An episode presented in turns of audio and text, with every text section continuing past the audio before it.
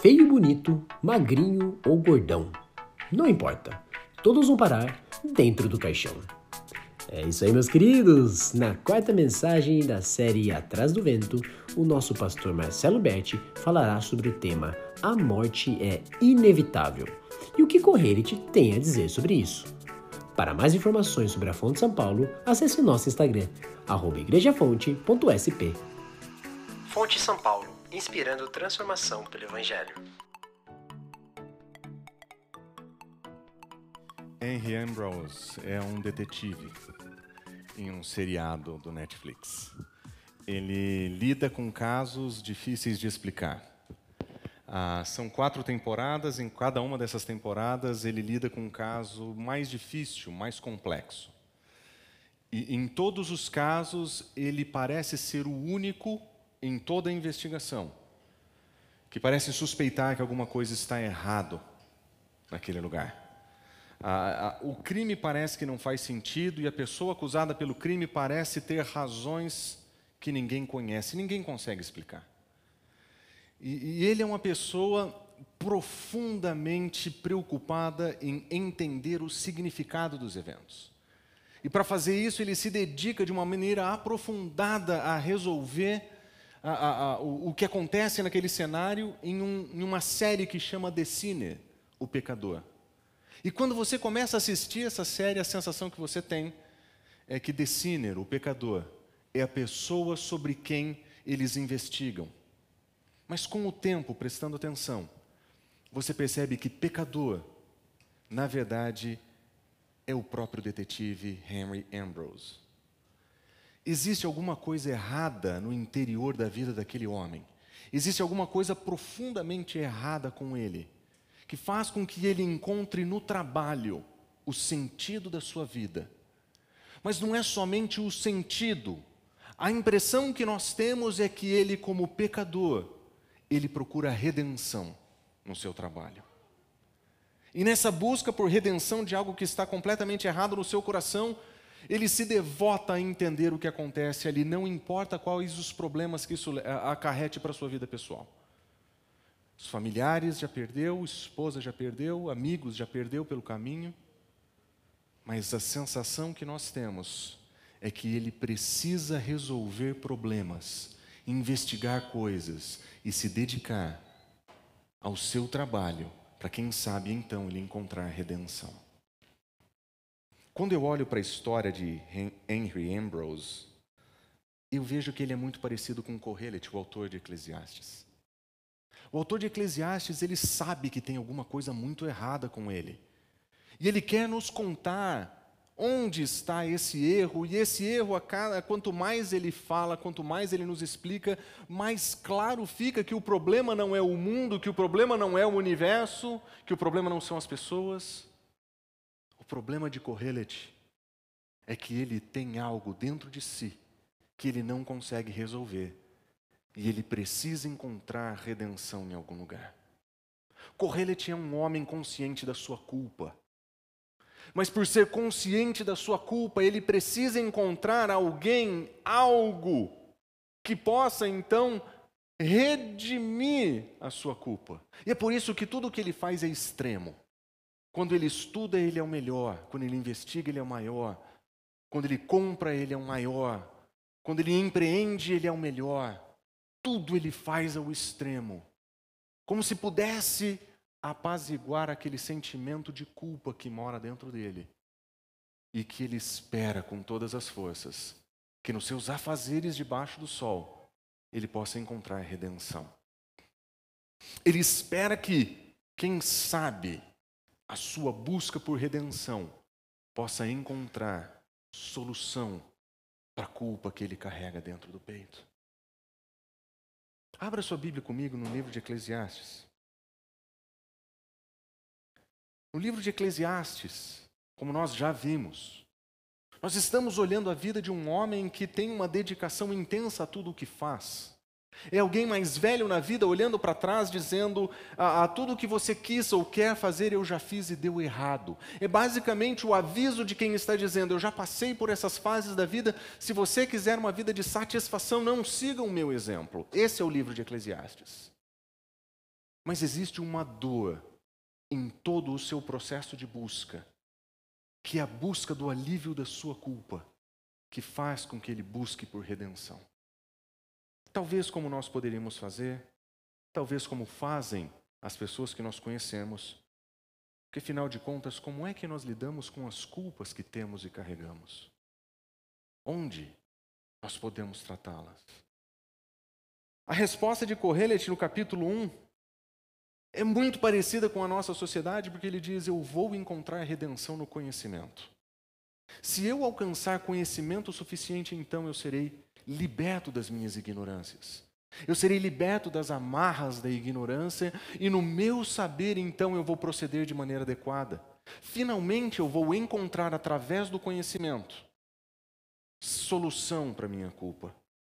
E é muito interessante que ele funciona quase que como um cientista nas suas investigações. Se você voltar para o capítulo 1, a partir a, a, do versículo 6, você vai perceber que ele diz, né, como um, um, quase que como um, um cientista olhando para a natureza e procurando soluções. Ele investiga o sol, ele investiga o vento, ele investiga os rios.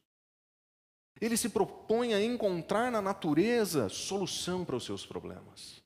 Quem sabe se ele encontrar sabedoria na natureza e na ciência, então finalmente, livre da ignorância, ele vai resolver o problema da sua culpa. E, de certo modo, Correlet funciona exatamente como a nossa sociedade. Nós acreditamos, de maneira talvez indevida, que se nós tivermos todo o conhecimento necessário, todas as informações disponíveis sobre uma determinada área, então nós seremos libertos dessa a, a, do problema do conhecimento. Mas ele não olha somente para a ciência, ele funciona como um historiador. Observe o versículo, a, versículo 4, geração vai, geração vem. Versículo 8, todas as coisas. A, versículo 9, o que foi é de ser também. Ele, ele olha para todos os eventos da história e ele diz: a história está se repetindo. Nós encontramos novos modos de fazer as mesmas coisas. Nós encontramos nossos, novos modelos, mas os problemas são os mesmos. Gente vai, gente vem e o problema continua igual. Ideia vai, ideia vem e o mundo continua igual.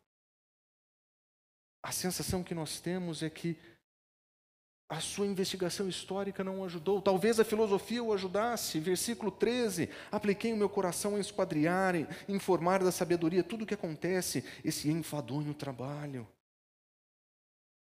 Ele resolve olhar para o conhecimento e a sabedoria. E como cientista, historiador e filósofo, ele chega a uma triste conclusão. Versículo 18: Onde existe muito conhecimento, há muito sofrimento. Correia te mostra exatamente aquilo que acontece com as pessoas que se devotam ao conhecer. Buscam informações e conhecimentos, na área da pesquisa, querem ser os primeiros e têm muitas informações. Mas a impressão que nós temos é que quanto maior o conhecimento que nós temos, maior o sofrimento que nós passamos. Nós vemos pessoas devotas a conhecer e saber. Pense na quantidade de tempo que nós gastamos nos últimos meses tentando entender o que a ciência diria a respeito de vacinas. Nós precisamos das melhores informações. Nós precisamos das informações mais adequadas, nós precisamos evitar a fake news. E depois de fazer toda a sua investigação, como um bom cientista, você chega à conclusão de que existe uma resposta certa. E no seu coração aquilo se torna um peso insuportável. Porque você olha para as pessoas que têm opiniões diferentes da sua e você diz: coitados, ignorantes. Se fossem estudiosos, seriam libertos e redimidos da sua ignorância. Mas Correlet é pior do que isso. Ele faz isso porque ele precisa apaziguar uma dor. É como se a investigação e o conhecimento fosse uma forma de diminuir uma voz que dentro do peito dele dizia que alguma coisa muito errada estava com ele. E quem sabe encontrando soluções na sabedoria e no conhecimento ele pudesse resolver a sua culpa. Mas ele percebe que a sabedoria e o conhecimento são insuficientes para redimir a culpa. Ela pode libertar da ignorância, mas ela não pode redimir. aquele sentimento de que existe algo errado com a gente. Que as coisas erradas que nós fazemos e só nós sabemos continuam a se amontoar. E que, embora você tenha ficado mais sábio no processo, você continua a acumular os seus equívocos. E você continua a construir suas culpas. Correle tentou redenção no conhecimento. Ele não encontrou. Ele encontrou sofrimento e não redenção. Talvez ele pudesse tentar encontrar redenção no seu trabalho. E como alguém movido por culpa, Correlet se dedica ao seu trabalho como ninguém. Observe o que ele diz no versículo 4 do capítulo 2. Eu empreendi grandes obras, eu edifiquei, eu plantei, fiz jardins, pomares, fiz plantações de todas as espécies, fiz açudes, ele foi um excelente empreendedor. E não somente ele construiu grandes coisas e fez grandes projetos. Ele se dedicou a consumir do bom e do melhor. Ele compra. Ele se seca de cantores. Ele compra tudo o que ele quer. Todas as mulheres que quis. Mas a sensação que nós temos é que quando ele olha para a própria vida, no versículo 11 do capítulo 2, ele diz: Eu olhei para tudo o que eu fiz, olhei para as obras das minhas mãos e todo o trabalho e fadigas que eu tinha feito.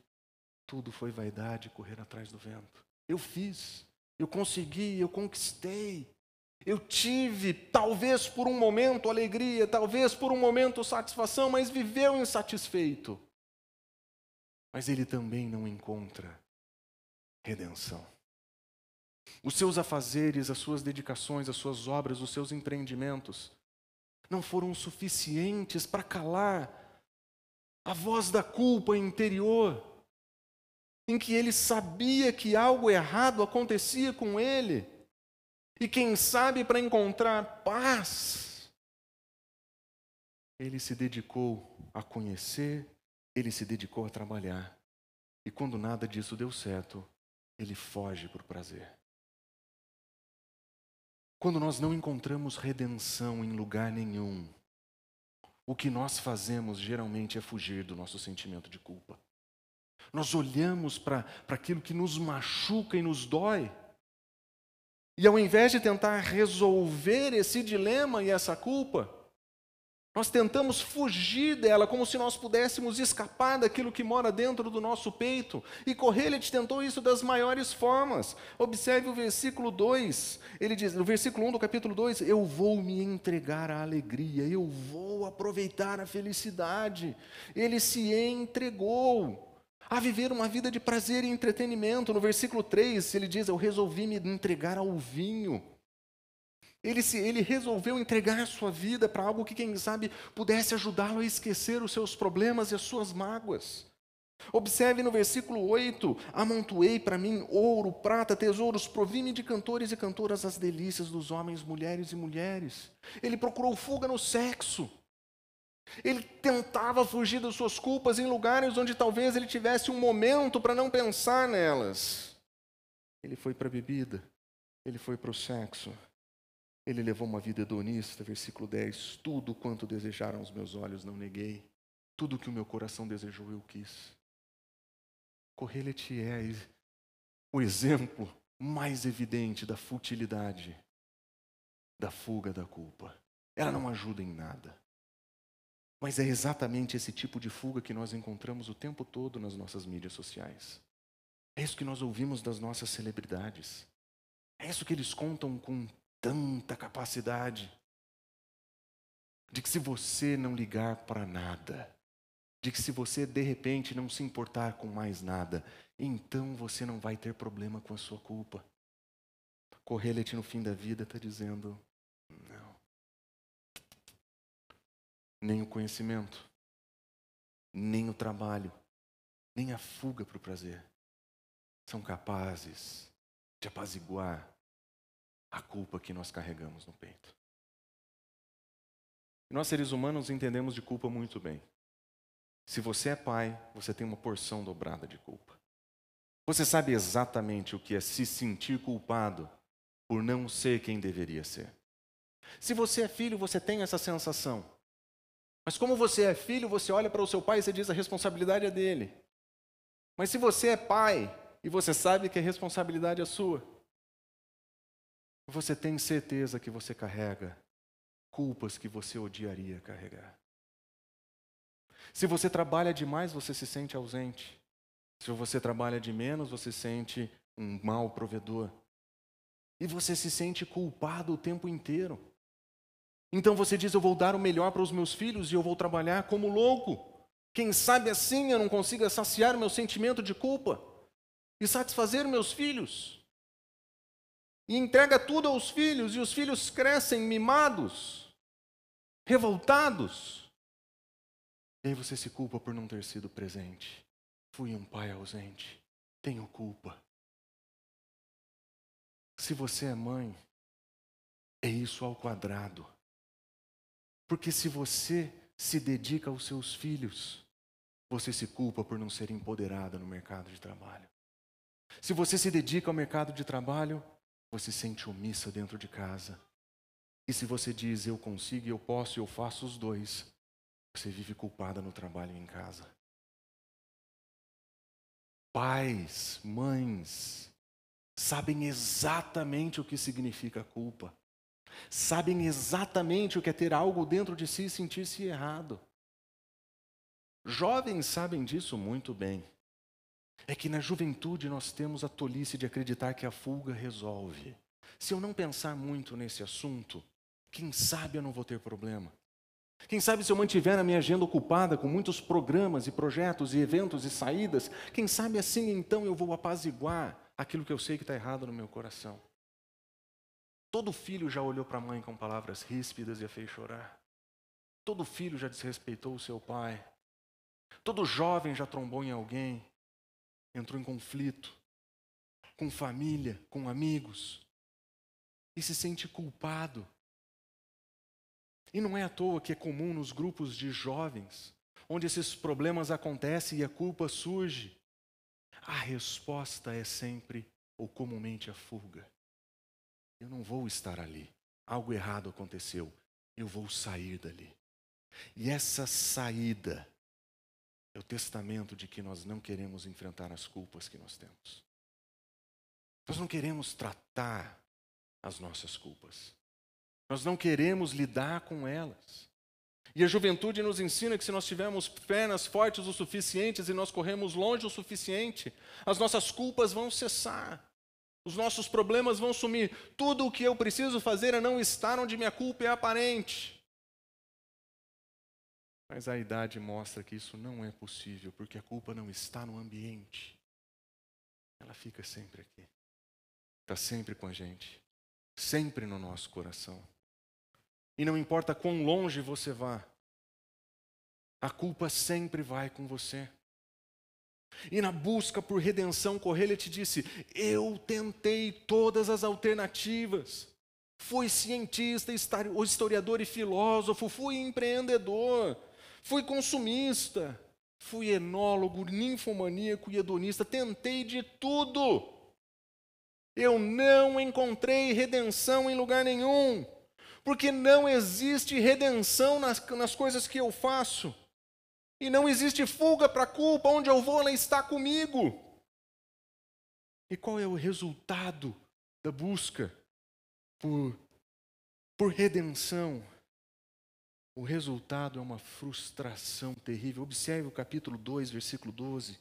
Eu passei a considerar a sabedoria e a louca estultícia. Ele volta para a sabedoria. De certa forma, ele entendeu que de todas as alternativas que ele tentou, a sabedoria era melhor.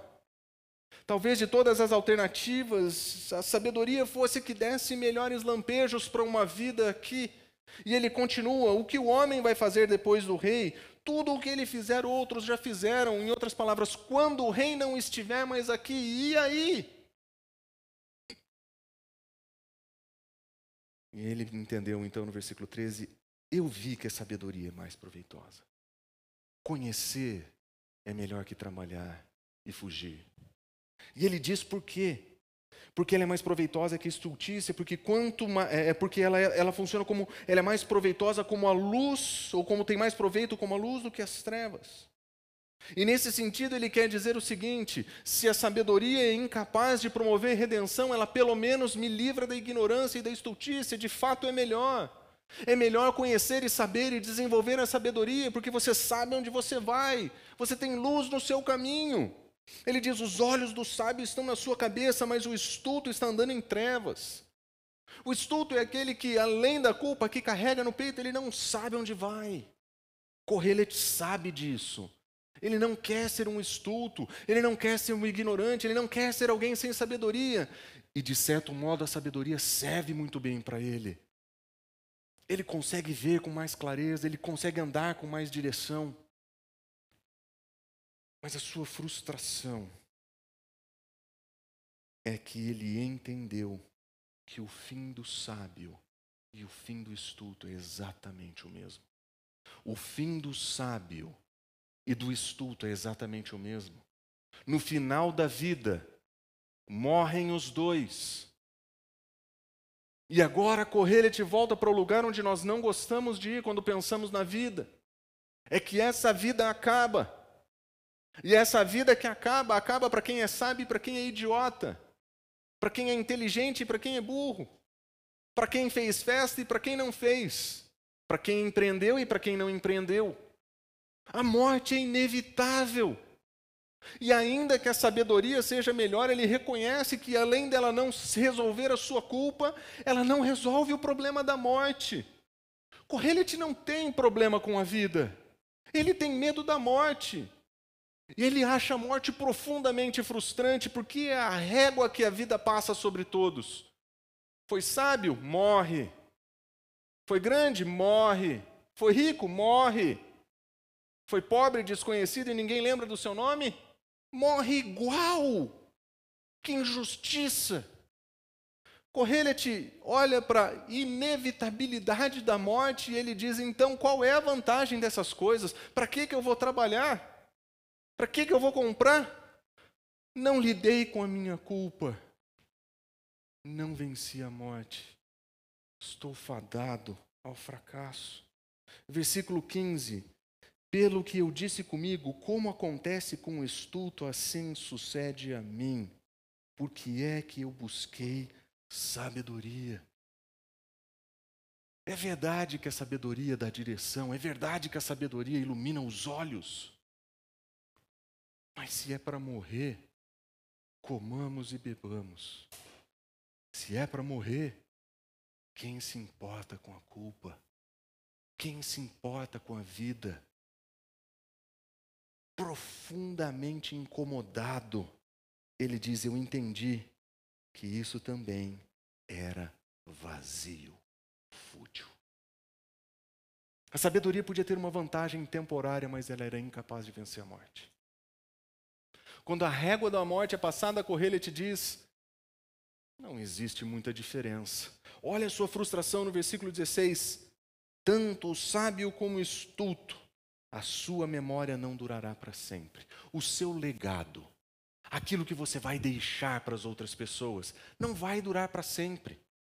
Nós não temos uma memória muito longa. Se, você, o seu nome se você não for uma pessoa de profunda importância e de grande influência no mundo, para que, quem sabe, um dia algum desconhecido consiga escrever uma entrada no Wikipedia com o seu nome, ninguém vai lembrar de você quando você morrer. É isso. E se você for grande o suficiente, você vai ser uma nota numa enciclopédia. É isso. A memória é essa não tem legado, não tem fim para isso. Pois os passados alguns dias tudo cai no esquecimento. Ah, morre o sábio. E da mesma forma morre o estudo. Que grande futilidade. Que grande futilidade. Qual é o resultado disso então, Correlete? Versículo 17 ele diz: Eu odiei a vida ele chegou em um ponto em que ele odiou ter estado vivo. E olha, esse não é um homem que está dizendo que gostaria de enfrentar o suicídio. Não, ele tem pavor da morte. Ele não quer a morte de maneira nenhuma. Mas a vida não tem significado, a vida não tem valor, a vida não tem. Tudo é um vazio, a culpa permanece, a morte define a todos. A morte é inevitável. Ela afeta tudo. Ela afeta a todos. E Correia se vê não encontrando redenção para sua culpa e sem encontrar alguém que o possa livrar da morte. Você já percebeu que, de maneira geral, essa é a história de todos nós? Nós somos isso aqui. Ele é honesto em colocar nessas palavras, mas essa é a nossa história. Nós somos assim. Nós vivemos em um mundo em constante busca por redenção. Ninguém usa esse termo, porque a própria menção do termo sugere que nós temos alguma coisa errada. Mas não tem nenhuma ideologia nesse mundo que diga que não há nada errado nesse mundo. Todas as opiniões filosóficas sabem que existem um problema nesse mundo. Eles identificam de maneiras diferentes e querem resolver de maneiras diferentes. Mas o problema está lá. Pense nas mais diferentes perspectivas políticas. Eles concordam que existe um problema. A definição do problema pode ser diferente, a localização do problema pode ser diferente, mas todo mundo concorda que existe um problema. Como é que nós vamos resolver? Cada um oferece uma resposta, mas o problema está lá. Nós queremos resolvê-lo. E se nós formos honestos, existe algo errado aqui, e esse é o problema sobre o qual ninguém quer falar. Nós preferimos falar sobre o aquecimento global, porque se nós arrumarmos o mundo, então quem sabe nós vamos ser melhores. Nós queremos falar sobre as desigualdades, porque quem sabe, se a sociedade for mais justa, nós seremos melhores. No fundo, todo mundo sabe que existe algo errado com o mundo. Mas são poucas as pessoas que estão prontas para dizer o que Correia te disse. O problema está comigo. O problema não é o mundo igual. O problema não é o conhecimento. O problema não é os empreendimentos. O problema sou eu. Todo mundo está pronto para falar sobre o mal que mora no mundo, mas ninguém consegue se ver como mal morando nesse mundo. Nós somos assim.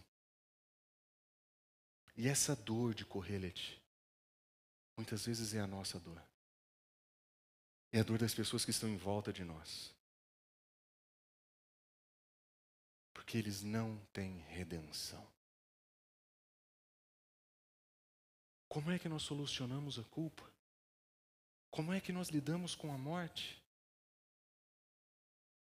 Essa é uma das partes mais profundamente belas do cristianismo. Em Cristo Jesus, Deus oferece aquilo que você mais procura. Cristo Jesus é capaz de lidar com a culpa que você sente e com o peso do seu pecado, com uma palavra que esse mundo esqueceu que perdão. Como que nós lidamos com a nossa culpa? Se não com perdão.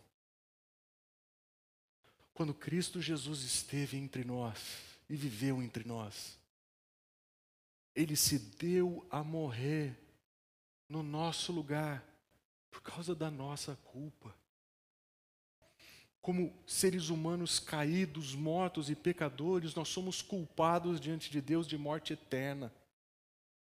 Mas Deus, Ele nos ama de tal forma que Ele envia o Seu Filho para morrer no nosso lugar, para que a culpa seja paga e para que o perdão seja oferecido. Não existe solução para a sua culpa em nenhum outro lugar senão em Cristo Jesus. Ele é o único que pode oferecer para você perdão genuíno e verdadeiro. Semana passada nós falamos que se a nossa satisfação não estiver em Deus, nós não vamos encontrar satisfação no mundo. Mas é mais do que isso. Se a nossa redenção não estiver em Cristo Jesus, nós não encontraremos em nenhum outro lugar. Por que é que você tem tanto medo da sua culpa? Por que é que você foge Por que é que você não experimenta o perdão de Cristo Jesus e passa a oferecer o perdão que você recebe dele? Que essa é a grande beleza do Evangelho. O Senhor nos resgata para uma nova vida. Nós não precisamos viver presos na busca da redenção, porque nós já temos. Nós não precisamos encontrar soluções alternativas para a nossa culpa, nós temos Cristo Jesus, o nosso Salvador. Eu posso fazer o que Deus fez por mim com qualquer pessoa. Eu posso dizer, eu estou errado e me perdoa. As frases mais difíceis de dizer na vida. Por que, que os jovens fogem das suas culpas, dos seus grupos, quando existe culpa de relacionamento? Porque é muito difícil dizer, eu estou errado e me perdoa. Por que, que pais se matam no trabalho tentando resolver suas culpas? Porque é muito difícil olhar para os seus filhos e dizer: Filho, me perdoa. Eu não consigo equilibrar a minha vida. Se eu trabalho muito, eu me sinto mal. Se eu trabalho pouco, eu me sinto mal. Mas eu não quero perder você de maneira nenhuma. Me perdoa, filho. Mães que olham para os seus filhos e dizem: Perdoa, filho. Me perdoa, minha filha. A mãe não encontrou a régua da vida ainda. Eu ainda não achei todos os detalhes, eu não respondi todas as perguntas. Mas eu amo você. Quando eu erro, eu queria que você soubesse, eu erro porque eu ainda, ainda não fui transformada para ser quem eu deveria ser. Mas eu estou caminhando nessa direção. Me perdoa. Correlete não encontrou redenção. Nunca ofereceu perdão. Mas Cristo Jesus, Ele é o verdadeiro redentor. Ele é o verdadeiro redentor que nos livra da nossa própria culpa. E Ele oferece uma libertação que nenhuma sabedoria, que nenhum conhecimento, que nenhum trabalho, que nenhuma fuga por prazer pode jamais oferecer é a vitória sobre a morte. Nós vamos morrer, mas em Cristo Jesus, nós não temos somente alguém que morre no nosso lugar, nós não temos alguém que somente morre por nossas culpas, nós temos alguém que ressuscita e vence a morte. A vitória de Cristo Jesus na cruz e na sua ressurreição abre um novo e vivo caminho para que as nossas culpas perdoadas possam oferecer perdão para outras pessoas e nos ensinar um novo modo de viver que tem Deus como, como grande objetivo e glória e Cristo no centro. Nós podemos resolver os nossos dilemas com o Senhor, nós podemos resolver os nossos dilemas com as pessoas e nós ganhamos aquilo que nós mais tememos. Nós ganhamos a liberdade daquilo que nós mais tememos, que é a morte o frio feroz, o fim de todos nós. Jesus Cristo, Ele oferece, e é o único que pode oferecer, vida após a morte, porque Ele mesmo morreu e ressuscitou. E agora, em Cristo Jesus, nós não temos mais medo da morte. Nós não olhamos para a morte como um problema. Nós não olhamos, nós não tememos o dia que nós vamos enfrentar o destino cruel da vida que é a morte. Ela porque ela não é o final de todas as coisas, não é onde o Senhor passa a régua. Ali é só o começo de uma nova vida, por toda eternidade, com Deus para sempre. Em Cristo Jesus, nós somos convidados a vencer o tempo e a morte. E nessa vida nós podemos desfrutar daquilo que o Senhor chama de vida eterna vida abundante hoje. A nossa sociedade está perdida, o nosso mundo está perdido, mas em Cristo Jesus nós temos verdadeira vida. Nós não estamos presos dentro desse sistema que nos oprime, isso nos sufoca. Em Cristo Jesus, nós podemos parar de fugir das nossas culpas ou tentar encontrar a resolução delas em outros lugares. Em Cristo Jesus nós não tememos mais a morte, porque em Cristo Jesus nós temos tudo o que nós precisamos para essa vida e para a eternidade com Deus. É por isso que o apóstolo Paulo, em 1 Coríntios, capítulo 15, eu queria que você abrisse sua Bíblia lá. 1 Coríntios, capítulo 15, Paulo diz o seguinte, a partir do versículo 54.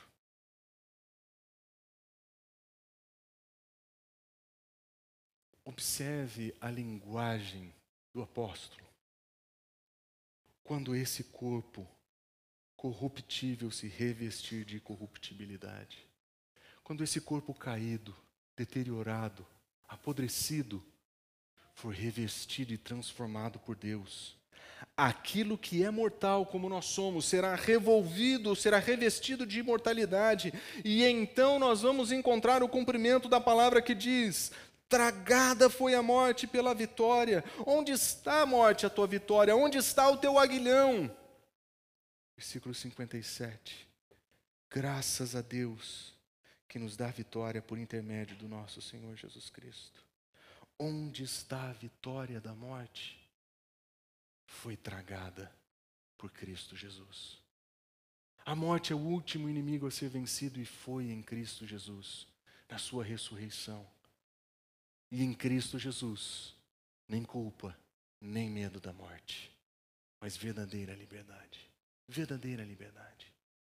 Por isso eu gostaria de terminar essa mensagem oferecendo para vocês três conselhos. Três conselhos que vocês podem usar para entender ou para como viver e lidar com a culpa que talvez você carregue. Em primeiro lugar, mantenha na sua mente a certeza da morte. Esse é um princípio que nós não gostamos de admitir, mas ele é fundamental para o modo como nós vamos viver. Nós vamos morrer. Sabe aquela intriga que você tem com seus familiares? Sabe aqueles amigos com quem você brigou e discutiu? Sabe aquele, desse, aquela, aquele sentimento de amanhã eu faço? Deixa eu ser bem honesto com você. Você não sabe amanhã. Você não sabe se você vai ter tempo de fazer isso amanhã. E a pior coisa que pode acontecer para sua culpa é alguém morrer antes de você poder pedir perdão para essa pessoa. A sensação que você tem é que essa culpa gruda na tua alma. Uma vez que você tem consciência de que a morte é inevitável, não atrase nenhum me perdoe. Não atrase nenhum, eu te amo. Não atrase nenhum, eu errei. Talvez você não tenha chance de fazê-lo isso em outra hora. Não estenda suas brigas.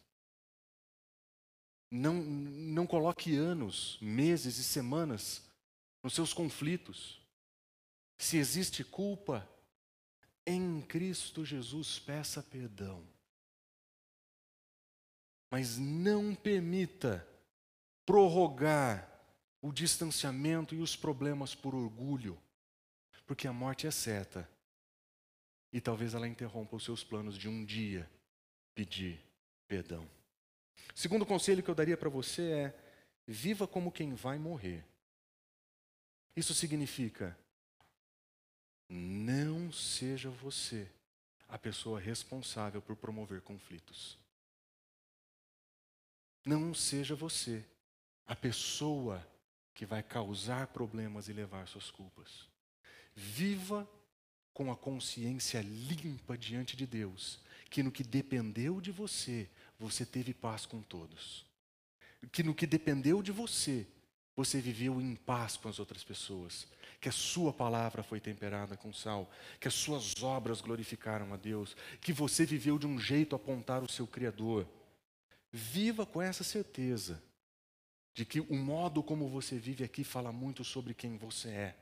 E se porventura amanhã sua vida acabar, o que dependeu de você, você viveu em paz. Você proclamou o Evangelho, você promoveu paz, você promoveu amor ao invés de ódio, resolução ao invés de conflito. Viva de tal forma que seja você o primeiro a dar o passo em direção à reconciliação. Eu não vou esperar a outra pessoa porque a culpa é dela, porque o problema foi dela. Amanhã talvez eu não tenha tempo.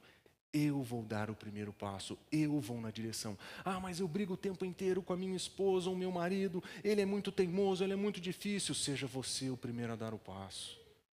Viva de tal forma que você saiba que você vai morrer e que você não quer deixar nada errado para trás. Mas eu vou dizer outra coisa para você. Meu terceiro conselho é morra como quem vai viver eternamente. Se o seu dia chegar e você não teve o seu encontro com Cristo Jesus, lembre, você vai viver eternamente longe do Senhor. Se porventura você vier a morrer sem conhecer a redenção que existe em Cristo Jesus, a libertação da sua culpa, o temor da morte para você vai ser real. E você vai ter uma eternidade de sofrimento longe dele. A Escritura chama isso de inferno. Nós dizemos que o inferno é aqui, quando as coisas estão ruins. Mas essa é uma metáfora muito mal aplicada. A eternidade distante do Senhor é um inferno. Se você não conhece a Cristo Jesus, você não sabe o dia que você vai morrer. E você vai viver eternamente, com ou sem Ele. Não tarde em se decidir. Nós não sabemos o amanhã. O último inimigo a ser vencido é a morte. E Cristo a conquistou. E por isso Ele é o nosso redentor. Ele nos redime da nossa culpa. E Ele nos redime do medo da morte. E o que eu espero é que vocês vivam uma vida sem culpa e na alegria e esperança da vida eterna com o Senhor. Vamos orar? Fonte São Paulo, inspirando transformação pelo Evangelho.